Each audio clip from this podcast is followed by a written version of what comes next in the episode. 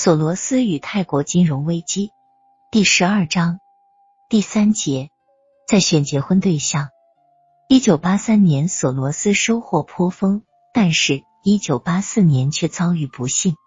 公司行情虽然在看涨，但资产仅达到四点四九亿美元。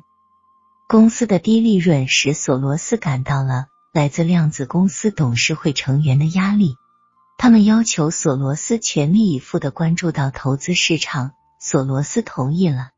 一九八四年夏末，索罗斯告诉了马丘茨这一消息：不管你喜欢不喜欢，我是这艘船的船长，而且我看到了百年风暴即将来临。在这场世纪风暴中，你想竭尽所能来掌住舵。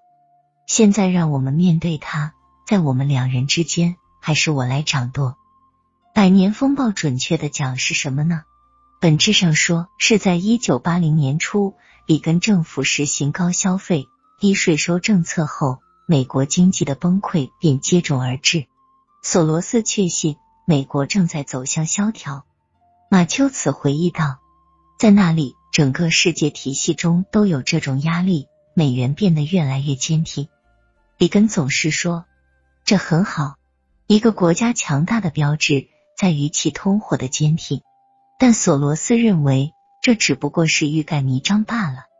索罗斯宣布了他准备另雇两个人的设想。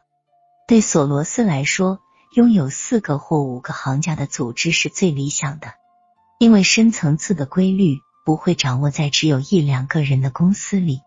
至于马丘茨，如果他愿意，他可以留在一个比较次要的位置上经营子公司。马丘茨决定离职，他知道自己已被搁置一边，也不会有权利。尽管如此，他还是表示感谢。事实上，索罗斯也没有错。日复一日，我感到了头脑中有血栓，我不能清除它们。血栓还在继续生成，而且这里的压力太大。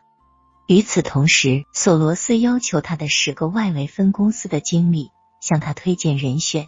以补充新鲜血液。于是，一个名叫阿兰拉培尔的人脱颖而出。我是他的第一个候选对象，拉培尔说。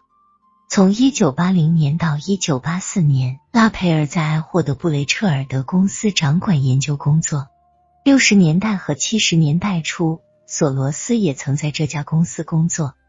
一九九二年十二月，拉培尔又回到了布雷彻尔德公司。担任高级副总裁、全球战略主管以及高级业务经理。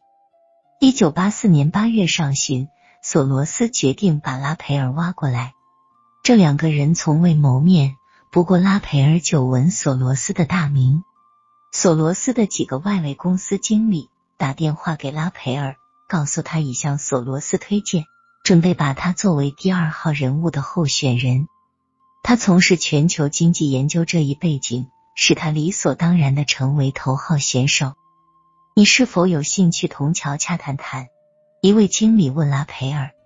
当然，他回答这位经理说。根据他的回忆，当时他的反应极为迅捷。拉培尔认为索罗斯是华尔街地区最英明的投资家，他的成就是非凡惊人的。对拉培尔来说，这份提供给他的工作似乎是求之不得的。而后，索罗斯亲自打来了电话。他问拉培尔是否愿意于下星期四在中央公园西部他的寓所共进早餐。拉培尔毫不迟疑的回答说愿意。来吃早餐的时候，拉培尔确信他得到这一份工作的概率只有百万分之一。他相信另有七十五个候选人正在剑拔弩张，候选过程可能要延续到来年。而这一次，他就要落选了。几分钟过去了，拉佩尔觉得这顿早餐毫无意义。然后两个人从桌旁起身。拉佩尔认为这是向索罗斯推销自己的最好时机。对于你来说，了解我能做什么和不能做什么，这是很重要的。他说着，希望自己不要锋芒毕露。他不知道索罗斯是否在听他的话。好了，索罗斯简要的回答。其他的事情由我来做，我们会成为一对好搭档。拉培尔被挡了回去。我想会是如此。他用一种微弱的声音回答：“他也只能这样回答。”索罗斯微笑了一下，然后用一种摊牌的态度说：“这个周末你再考虑考虑，下星期一或星期四我们再见面，给我打电话，你再过来吃早餐。”出了门，走上街道，拉培尔开始仔细品味早餐上的最后几分钟。他叫了一辆出租汽车坐了进去，然后咧嘴一笑，或许自己在做梦。确信出租车司机没有注意自己，拉培尔用针刺了一下自己。他知道这不是梦境，他很可能作为公司的第二号人物和乔治·索罗斯共事。根据拉培尔的回忆，那是确定无疑的。我们就像一对恋人，结婚之前先订婚，然后等到这一年结束，让我们看看结果会怎样。几年以后，拉培尔说。由于某些方面的原因，他很难理解为什么当时他没有马上接受这份工作。回想起别人的警告，拉培尔决定容忍，不必在乎。对于我来说，这是一次机会，我应牢牢把握。这是一个不同寻常的机会。他走向电话机，接受了这份工作。一九八四年九月初，拉佩尔与索罗斯签字就聘。